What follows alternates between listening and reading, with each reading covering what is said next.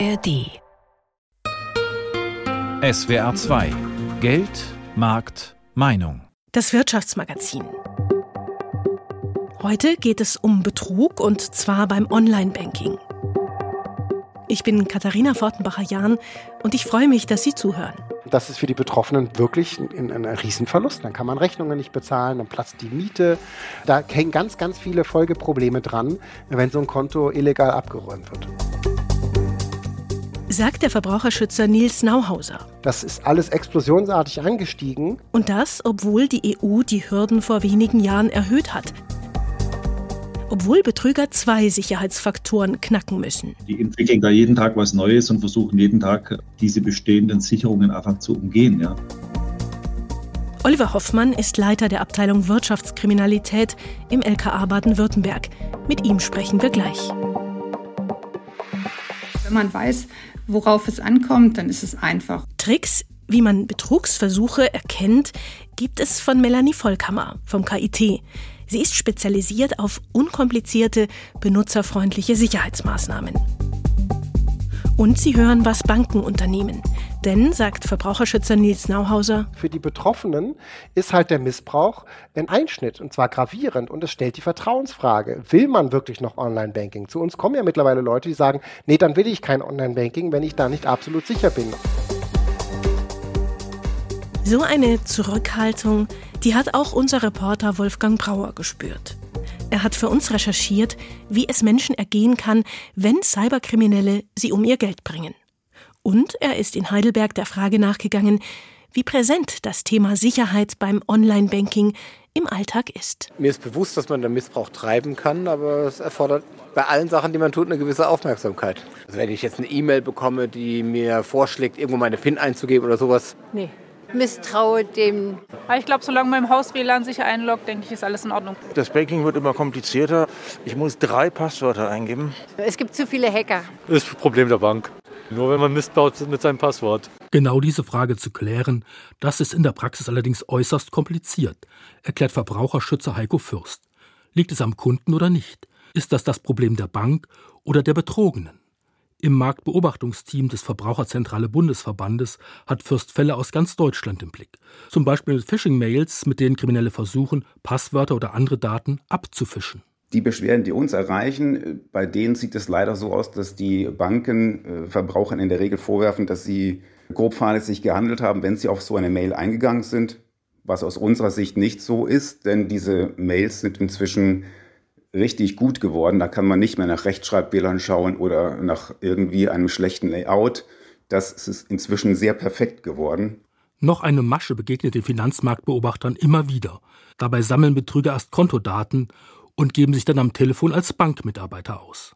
Telefonanrufe, wo dann gesagt wird, wir haben hier betrügerische Überweisungen festgestellt, wir können die noch zurückholen, Sie müssen uns nur zwei Tanz geben. Die sind inzwischen sehr gut geworden. Da kommen auch die richtigen Telefonnummern der Banken durch. Täter kennen teilweise die Kontobewegungen, weil die sich aufs Konto einloggen können schon. Und in dem Fall, zumindest das, was wir sehen, wird den Verbrauchern eben meistens grobe Fahrlässigkeit vorgeworfen und äh, das Geld nicht erstattet. Wenn Betrüger erfolgreich sind, kann das schwerwiegende Folgen haben. Das hat ein geschädigter Bankkunde uns geschildert. Er wollte nicht vor dem Mikrofon sprechen, deshalb zitieren wir seinen Bericht hier mit anderer Stimme. Im Februar hat ein Verbrecher eine digitale Karte auf seinem Handy erstellt, die identisch mit meiner physischen EC-Karte ist und mit meinem Konto verknüpft war. Es ist ihm auch gelungen, sie durch eine Manipulation durch mich zu aktivieren. Als nicht aktiver Nutzer von Online-Banking habe ich erst nach etwa drei bis vier Wochen festgestellt, dass Dritte den Zugriff auf mein Konto haben. Da war es jedoch schon zu spät. Das Konto wurde zwar noch nicht ganz leer geräumt, es waren aber schon etwa 19.000 Euro weg. Von seiner Bank hätte er sich einen anderen Umgang gewünscht. Zum Beispiel eine Warnung bei besonders ungewöhnlichen Geldbewegungen, etwa einem auffälligen teuren Einkauf weit weg vom eigenen Wohnort. Ich gebe schon zu, dass ich dafür verantwortlich bin, dass mein Konto gehackt wurde. Ich finde aber auch, dass meine Bank eine Mitschuld trägt. So hohe Verluste hätten mit einem besseren Sicherheitssystem von der Bank vermieden werden können. Die Bank sieht das jedoch anders. Solche und ähnliche Erlebnisse von Bankkunden bekommen Verbraucherschützer immer wieder berichtet. Seit Beginn der Pandemie, so weiß Heiko Fürst aus seinen Marktbeobachtungen, hätten solche Fälle rapide zugenommen. Deshalb fordern die Verbraucherschützer, dass Banken ihre Kunden früh warnen, wenn sie einen Betrugsverdacht haben. Außerdem sei die Politik gefordert. Die EU arbeitet gerade an einer Modernisierung ihrer Zahlungsdienste-Richtlinie. Der Beitrag von Wolfgang Brauer. Eigentlich hat die Europäische Union die Hürden für einen Betrug beim Online-Banking erhöht. Seit einigen Jahren ist mit der geltenden Zahlungsdienste-Richtlinie eine Zwei-Faktor-Authentifizierung Pflicht. Also zwei Faktoren oder Wege beim Online-Banking, also etwa ein Passwort plus eine TAN für eine Überweisung.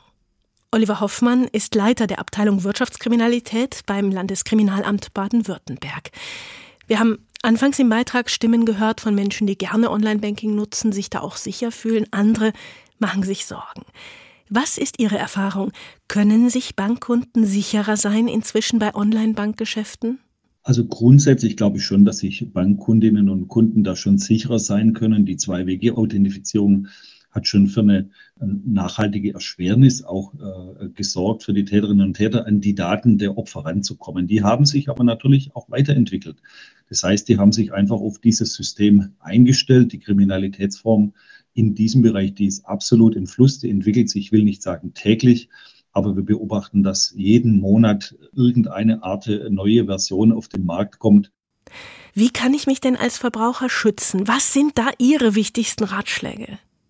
Also die wichtigsten Ratschläge aus unserer Sicht hier für das Landeskriminalamt sind, dass man grundsätzlich mal im Internet vorsichtig sein sollte. Man sollte immer sich überlegen, ist das jetzt die Originalseite, sind es die originalen Bankseiten, auf denen ich mich jetzt bewege?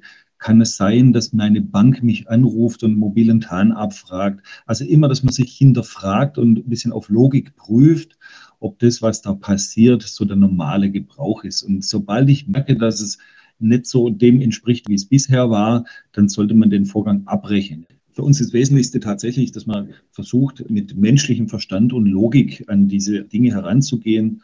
Und dadurch kann man schon sehr viel ausschalten, ne? weil die Täterinnen und Täter, die haben nicht viele Möglichkeiten. Die haben einmal eine Möglichkeit, technisch auf ihr Gerät zuzugreifen und die andere Möglichkeit sind sie selber. Das heißt, einen Angriff bei ihnen zu starten, sie anzurufen oder sie eben mit SMS aufzufordern, ihre Tanz zu kommunizieren. Was ist denn häufiger, dass Kunden gar nicht mitwirken oder dass sie doch so getäuscht werden, dass sie eben selbst Daten preisgeben? Also wir führen da tatsächlich keine Statistik darüber, aber wir haben beides in, in großer Bandbreite. Alleine 21.000 Fälle registriert in diesem Deliktsbereich. Da kommt alles vor, was man sich vorstellen kann oder auch nicht vorstellen kann. Da gibt es die gesamte Bandbreite. Und wenn die Täterinnen und Täter technisch nicht weiterkommen, machen Sie den Versuch, noch bei dem Kunde dann anzurufen und über eine geschickte Gesprächsführung vielleicht diesen Tarn äh, rauszulocken das hängt also davon ab, wie sicher Sie auch Ihre Endgeräte machen. Und da empfehlen wir natürlich auch, immer wieder zu schauen, aktuelle Virensoftware, dass Sie sich da einfach schützen und auch sichere Browser verwenden. Das sind ganz wichtige Dinge im, im täglichen Umgang im Internet. Was sind denn aus Ihrer Sicht die gefährlichsten Methoden von Cyberkriminellen, also die, die am schwierigsten zu durchschauen sind? Mit KI zum Beispiel vielleicht auch. Wo wir schon Erkenntnisse haben, ist, dass im Bereich der Auswahl der Geschädigten KI äh, eine Rolle spielen kann. Also dass im Prinzip künstliche Intelligenz das Internet durchsucht nach bestimmten Parametern und daraus dann auch lernt, aus dem Erfolg quasi lernt, der dann nachher bei den Straftaten passiert. Da haben wir das also im Vorfeld ja, in der direkten Interaktion mit dem Kunde eher nein. Und was natürlich gefährlich in Anführungszeichen ist äh, oder am wenigsten entdeckt wird, das sind Straftaten, die im Prinzip auf ihrem Telefon passieren, die unbemerkt sind. Sie installieren eine App, eine Spiele-App oder eine App, die aus einem nicht sicheren Quelle kommt. Und wenn Sie diese App dann auf Ihrem Gerät installiert haben, dann kommt eine Mailware mit, die geht dann mit auf Ihr Gerät äh, drauf und mit dieser Mailware können dann automatisiert Straftaten begangen werden. Und das ist natürlich sehr gefährlich, weil Sie dann für sich selber ja gar nichts bemerken. Ja. Was würden Sie sich wünschen? Was müsste passieren, dass weniger Menschen durch Betrug in diesem Bereich geschädigt werden. Was für uns ähm, sehr wichtig ist, ist, dass die Verbraucherinnen und Verbraucher natürlich sehr vorsichtig sind. Wir sehen das in der Auswertung, dass doch sehr viele auch achtlos mit diesen Daten umgehen ja, und mit ihrem Geld letzten Endes. sagt Oliver Hoffmann vom LKA Baden-Württemberg. Man kann also nicht vorsichtig genug sein beim Online-Banking und, ob man will oder nicht, man kommt auch vielfach kaum mehr dran vorbei. Denn es gibt zunehmend weniger Bankfilialen. Da bieten zum Beispiel Volkshochschulen Kurse an, die teils richtig voll sind. Katha Jansen ist nach Bad Wildbad im Nordschwarzwald gefahren und hat beim Kurs Online-Banking für Einsteiger zugehört. Ich mache es nicht gern daheim mit dem Handy, weil mir das einfach zu klein ist. Deshalb mache ich das lieber am Monitor. Daniela Straub sitzt vor einer großen Leinwand. Darauf projiziert die Online-Banking-Seite einer Bank. In Echtzeit füllt sie die Anmeldemaske aus, erklärt, was ein sicheres Passwort ist. Der Kursleiterin gegenüber sitzen heute fünf Seniorinnen und Senioren, jeweils vor einem eigenen PC zum Üben. Der Kurs ist nachgefragt, auch weil viele gar keine andere Wahl mehr haben, meint die Leiterin. Filialen schließen immer häufiger, gerade in kleineren Ortschaften gibt es dann nur noch ein oder zweimal Öffnungszeit pro Woche. Und dann ist es auch so ein bisschen die Bequemlichkeit, die sich während Corona eingestellt hat. Man muss vieles von zu Hause machen, darf nicht raus. Ja, und dann hat sich das so eingebürgert. Und dritter Aspekt, Sicherheitsstandards werden immer besser und dadurch fühlt man sich dann auch sicherer, das tatsächlich zu machen. Das Vorwissen der Teilnehmerinnen und Teilnehmer geht allerdings stark auseinander. Für einige sind die technischen Aspekte überhaupt kein Thema. Ihnen geht es vor allem darum, Online-Bankgeschäfte sicher zu erledigen. Andere tun sich mit Smartphone und PC noch schwer dann wird es halt schwer. Und dann muss ich mich damit erstmal auseinandersetzen. Und da kommen dann halt auch viele Fragen zum Gerät erstmal oder zur Technik. Auch Kursteilnehmerin Daniela kämpft noch mit ihren Endgeräten, fühlt sich in puncto Technik noch nicht ganz fit. Trotzdem will sie heute Online-Banking lernen, denn auch bei ihr kosten Papierüberweisungen jetzt Geld und der Service der Bank vor Ort wird immer weiter reduziert. Muss man sich irgendwann und so früh wie möglich damit beschäftigen. Noch hat sie bei der Bank keinen Online-Banking-Zugang beantragt. Das will sie erst nach dem Kurs machen. Weil jetzt würde ich schon andere Fragen stellen bei der Bank als vorgestern, wo ich keine Ahnung gehabt habe. Schon nach zwei Stunden Kurs steht für sie nämlich fest, sie will in Zukunft alle Bankgeschäfte online erledigen. In einem früheren Beratungsgespräch hatte ein Bankberater ihr empfohlen, die Überweisungen doch weiterhin analog zu machen. Für Daniela ist das jetzt keine Option mehr. Auch weil sie inzwischen das Gefühl hat, sich und ihre Daten besser schützen zu können. Die Kursleiterin fasst der Gruppe noch einmal die wichtigsten Sicherheitspunkte zusammen wenn ich ein öffentliches WLAN benutze, dass mir halt bewusst ist, dass da Daten abgegriffen werden könnten, dass das Endgerät geschützt ist, also zum Beispiel durch unbefugten Zugriff, fängt schon damit an, Passwort oder PIN geschützt, dann, dass das Gerät an sich immer auf dem aktuellsten Betriebssystem ist. Virenschutz wäre auch ganz wichtig auf dem Endgerät. Wenn man das alles berücksichtigt, davon ist Daniela Straub überzeugt, dann ist Online-Banking sicher. Und in noch einem Punkt ist sie sich sicher. Jeder kann Online-Banking lernen. Wer sich informieren möchte und dieses Thema sich interessiert, der sollte die Kurse besuchen, sei es jetzt in anderen Volkshochschulen oder bei irgendwelchen Seniorenkreisen, die das anbieten. Und dann ist es üben, üben, üben.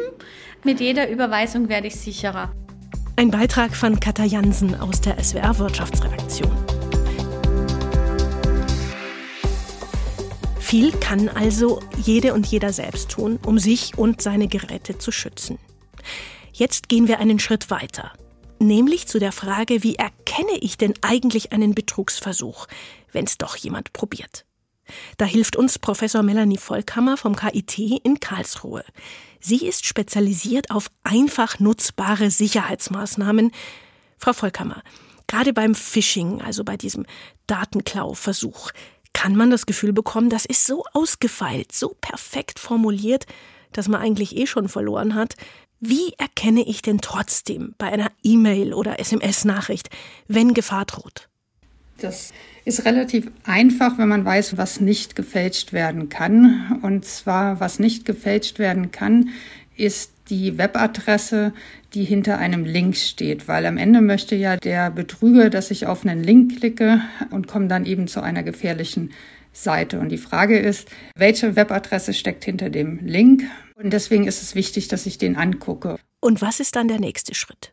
Das zweite ist dann die Frage, wie lasse ich mir den denn anzeigen. Und zwar immer da, wo man eine Maus benutzt, geht man mit der Maus äh, auf den Link. Dabei sieht man schon, dass der Pfeil sich in eine Hand umwandelt und dann je nach Betriebssystem an unterschiedlichen Stellen angezeigt wird, wohin dieser Link mich letztendlich führt ob das der Server ist, mit dem ich mich verbinden möchte oder ob das der Server eines Angreifers ist. Und dafür ist es relevant, dass ich weiß, wie ich eine Webadresse lese, beziehungsweise was von der Webadresse der sogenannte Wehrbereich ist. Viele sagen, es kommt auf die Domain an, aber der Begriff ist nicht eindeutig. Und wir haben halt gesagt, okay, eigentlich interessiert uns, wer steckt dahinter und deswegen haben wir ihn Wehrbereich genannt.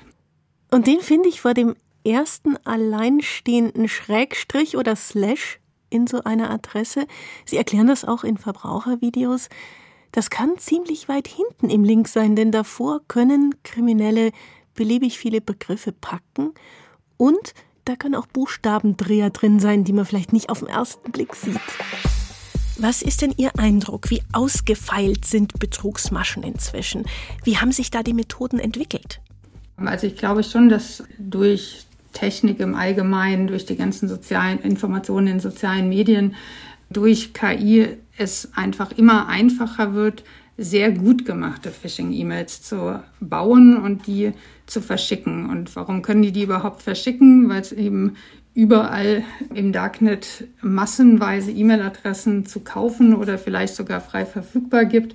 Die Angreifer haben immer mehr Möglichkeiten, immer zielgerichtetere E-Mails zu formulieren. Und deswegen ist es auch umso wichtiger, dass man Abstand nimmt von Informationen wie geht es da um Zeitdruck, sind da Grammatik oder Rechtschreibfehler drin, sondern es ist eben zunehmend wichtiger, dass man sich auf die Informationen hinter dem Link konzentriert, weil die, wie gesagt, von dem Angreifer nicht gefälscht werden können. Was würden Sie sich denn wünschen, damit einfach weniger Betrugsversuche, Betrugserfolge gibt? Das eine ist, dass alle, und damit meine ich sowohl die Verbraucherzentralen, LKAs, das BSI, eine einheitliche Empfehlung geben, wie man Phishing-E-Mails erkennt und nicht jeder leicht was anderes sagt und damit Verbraucher und Verbraucherinnen verwirrt. Der zweite Wunsch wäre, dass sämtliche Apps oder sämtliche Software, mit der ich Nachrichten empfangen kann, klassischerweise einen E-Mail-Client, benutzbarer wird, was die Links betrifft, weil beispielsweise ich darauf hingewiesen werde, wenn hier eine E-Mail kommt mit einem Link, der mich zu einer Webadresse führt, die ich noch nie besucht habe und mich entsprechend auffordert, hier genauer hinzuschauen, bevor ich den Link anklicke, weil ich glaube, Beides zusammen braucht man mehr Sensibilisierung bei den Verbrauchern, aber auch mehr Unterstützung. Und ich glaube, das könnte man ganz gut mit beiden Wünschen zusammen erreichen. Melanie Vollkammer leitet die Forschungsgruppe Secuso am KIT in Karlsruhe. Sie befasst sich mit Sicherheit und Privatsphäre im Netz. Sie sagt, Phishing-Versuche zu erkennen, das ist gar nicht so schwierig. Wie wichtig es ist, Vorsichtig zu sein, zeigen die Zahlen, wie oft es Kriminellen gelingt, Bankkunden um Geld zu bringen.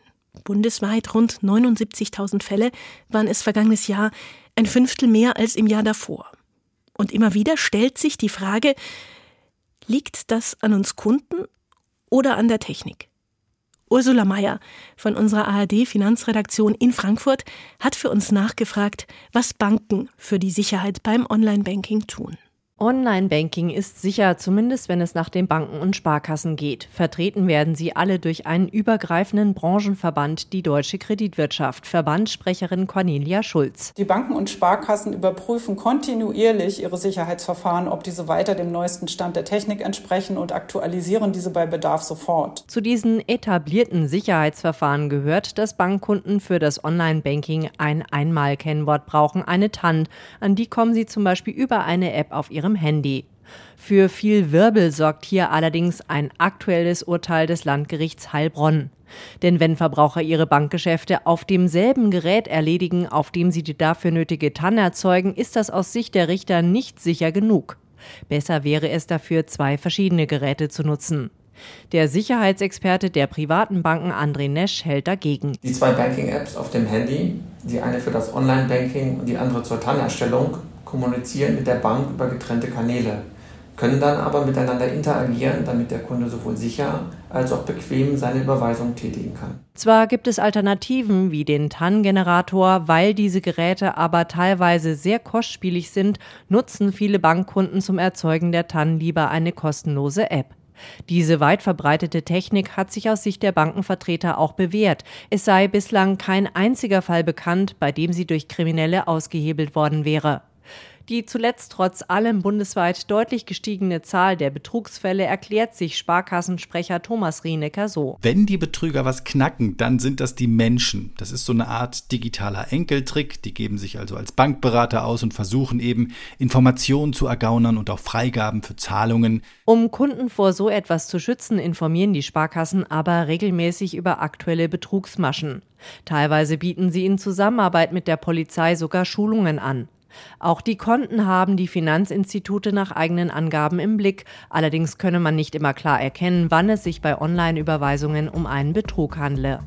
Da müssten sich die Kunden von sich aus melden und ihr Konto sperren lassen. Ursula Mayer hat sich für uns in der Bankenbranche umgehört. Tun die Banken genug für unsere Sicherheit beim Online-Banking? Diese Frage habe ich auch Nils Nauhauser gestellt. Er ist Finanzmarktexperte bei der Verbraucherzentrale Baden-Württemberg. Aus meiner Perspektive tun sie nicht genug dafür. Es gibt eine sich, relativ sichere IT, die dahinter steht, das schon, aber die IT kann von Betrügern umgangen werden. Also diese Möglichkeiten gibt es, sonst hätten wir ja diese Betrugsmaschen heute nicht. Und da wird meiner Meinung nach zu wenig Aufwand betrieben, auch diese Schlupflöcher letztendlich dann abzustellen, dicht zu machen. Da müssen die Banken mehr tun, denn die Verbraucher stehen da auf verlorenem Posten. Der klassische Kampf David gegen Goliath. Sie müssen sich gegen die große Bank zur Wehr setzen. Die sagt erstmal nein. Wenn es hier zu einem Missbrauch gekommen ist, dann hast du irgendeinen Fehler gemacht, lieber Kunde. Das ist für die Verbraucherinnen und Verbraucher halt sehr frustrierend, weil sie da auch so auf verlorenem Posten stehen. Also ja, da muss die Branche mehr investieren und da geht auch noch ein bisschen mehr auf jeden Fall. Haben die Banken denn ein Interesse dran, mehr Geld in die IT zu stecken? Das ist genau die Gretchenfrage, denn im Moment ist es so, dass die Rechtslage ja zugunsten der Banken läuft. Und vielleicht muss man da auch die Spielregeln ändern in der Regulatorik und die Banken viel stärker in die Haftung nehmen, weil nur dann, wenn sie auf dem Schaden selbst sitzen bleiben, besteht natürlich ein finanzieller Anreiz, diesen Schaden zu minimieren und dann wiederum in die Technik zu investieren. Wir haben in der Sendung schon von Geschädigten gehört. Wie schwierig ist es denn für Verbraucher, Betrugsversuche zu erkennen? Also die Sachverhalte sind wirklich kompliziert. Und dann kann man sagen, ja, warum sollte man jetzt auf diesen Link klicken? Aber wenn es so aussieht, wie wenn die Bank diese SMS verschickt, dann denke ich als Verbraucher, ja gut, dann muss ich da wohl draufklicken. Ne? Aber äh, die Information fehlt dann an der Stelle. Die Bank hätte ja dann auch sagen können, Klicken Sie aber nur auf den Link, wenn Sie da selber waren. Sonst war das ein betrügerischer Angriff. Und die Information steht halt nicht in dieser SMS. Und deswegen haben wir natürlich eine hohe Empathie mit den Betroffenen, die auf sowas reinfallen, auf das nicht jeder reinfällt, aber das dem geschuldet ist, dass die Betroffenen einfach schlecht von ihrer Bank informiert werden und es auch einfach nicht besser wissen. Und da kann man nicht einfach sagen, ja, dann ist man halt selber schuld. Das ist für die Betroffenen wirklich ein, ein Riesenverlust, wenn so ein Konto illegal abgeräumt wird. Nils Nauhauser von der Verbraucherzentrale Baden-Württemberg. Wir schauen jetzt nochmal auf die wichtigsten Schritte für den Fall, dass es mir selbst doch passiert. Was muss ich dann als erstes tun? Was darf ich auf keinen Fall vergessen? Michael Wegmer aus unserer Wirtschaftsredaktion. Der erste Anruf geht da natürlich an die Bank, um das Konto erstmal sperren zu lassen. Das ist schon eine große Nummer, denn dieses Konto ist damit wirklich einfach lahmgelegt, aber es kann nicht noch mehr Geld abfließen. Also Konto sperren lassen, am besten auch alle dazugehörigen Karten. Für solche Kartensperrungen hat jede Bank eine extra Hotline. Wenn ich weitere Konten habe, die auch unbedingt gleich checken auf verdächtige Aktivitäten. Und zu Hause sollte ich alle Passwörter und Sicherheitsmaßnahmen ändern, die irgendwie mit meinen Finanzen zu tun haben. Und der zweite Schritt am besten auch sehr schnell, Anzeige bei der Polizei erstatten mit allen Informationen, die ich habe. Das ist nicht nur wichtig, um den oder die Täter verfolgen zu können, die Aufklärungsquote ist da allerdings sehr gering, sondern später dann vor allem ist das wichtig, um Ansprüche gegenüber der Bank geltend machen zu können. Da sind wir ja eigentlich beim wichtigsten Punkt, ne? ob ich mein Geld zurückbekommen kann. Haftet denn die Bank in solchen Fällen?